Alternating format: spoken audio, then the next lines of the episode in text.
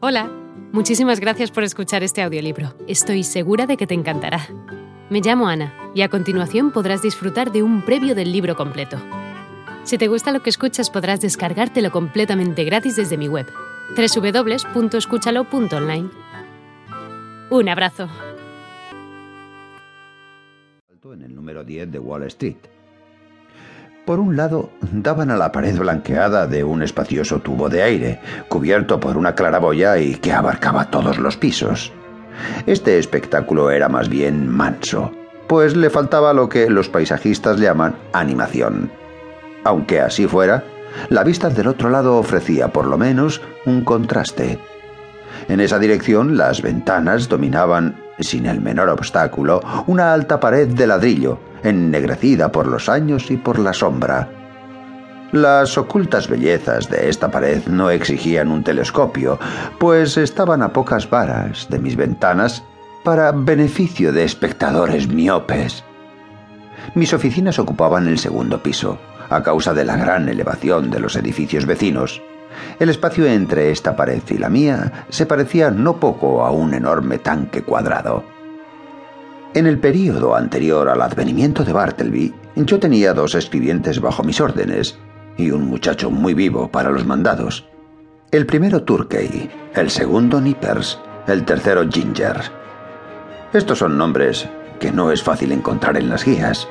Eran en realidad sobrenombres, mutuamente conferidos por mis empleados, y que expresaban sus respectivas personas o caracteres. Turkey era un inglés bajo, obeso, de mi edad más o menos, esto es, no lejos de los sesenta. De mañana podríamos decir, su rostro era rosado, pero después de las doce, su hora de almuerzo, resplandecía como una hornalla de carbones de Navidad, y seguía resplandeciendo, pero con un descenso gradual hasta las seis pm. Después yo no veía más al propietario de ese rostro, quien coincidiendo en su cenit con el sol, parecía ponerse con él para levantarse, culminar y declinar al día siguiente con la misma regularidad y la misma gloria. En el decurso de mi vida he observado singulares coincidencias, de las cuales no es la menor el hecho de que el preciso momento en que Turkey, con roja y radiante faz, emitía sus más vívidos rayos, indicaba el principio del período durante el cual su capacidad de trabajo quedaba seriamente afectada para el resto del día. No digo que se volviera absolutamente haragán o hostil al trabajo. Por el contrario, se volvía demasiado enérgico.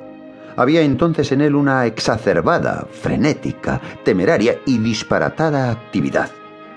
Se descuidaba al mojar la pluma en el tintero. Todas las manchas que figuran en mis documentos fueron ejecutadas por él después de las doce del día. En las tardes no solo propendía a echar manchas, a veces iba más lejos y se ponía barullento. En tales ocasiones, su rostro ardía con más vívida heráldica como si se arrojara carbón de piedra en antracita. Hacía con la silla un ruido desagradable. Desparramaba la arena. Al cortar las plumas, las rajaba impacientemente y las tiraba al suelo en súbitos arranques de ira. Se paraba se echaba sobre la mesa desparramando sus papeles de la manera más indecorosa. Triste espectáculo en un hombre, ya entrado en años. Sin embargo, como era por muchas razones mi mejor empleado y siempre antes de las doce el ser más juicioso y diligente, y capaz de despachar numerosas tareas de un modo incomparable, me resignaba a pasar por alto sus excentricidades, aunque ocasionalmente me veía obligado a reprenderlo. Sin embargo, lo hacía con suavidad, pues aunque Turkey era de mañana el más cortés, más dócil y más reverencial de los hombres, estaba predispuesto por las tardes, a la menor provocación, a ser áspero de lengua, es decir, insolente. Por eso, valorando sus servicios matinales, como yo lo hacía, y resuelto a no perderlos, pero al mismo tiempo incómodo por sus provocadoras maneras después del mediodía, y como hombre pacífico, poco deseoso de que mis amonestaciones provocaran respuestas impropias, resolví, un sábado a mediodía, siempre estaba peor los sábados, sugerirle muy bondadosamente que tal vez, ahora que empezaba a envejecer, sería prudente abreviar sus tareas, en una palabra, No necesitaba venir a la oficina más que de mañana. Después del almuerzo era mejor que se fuera a descansar a su casa hasta la hora del té. Pero no, insistió en cumplir sus deberes vespertinos.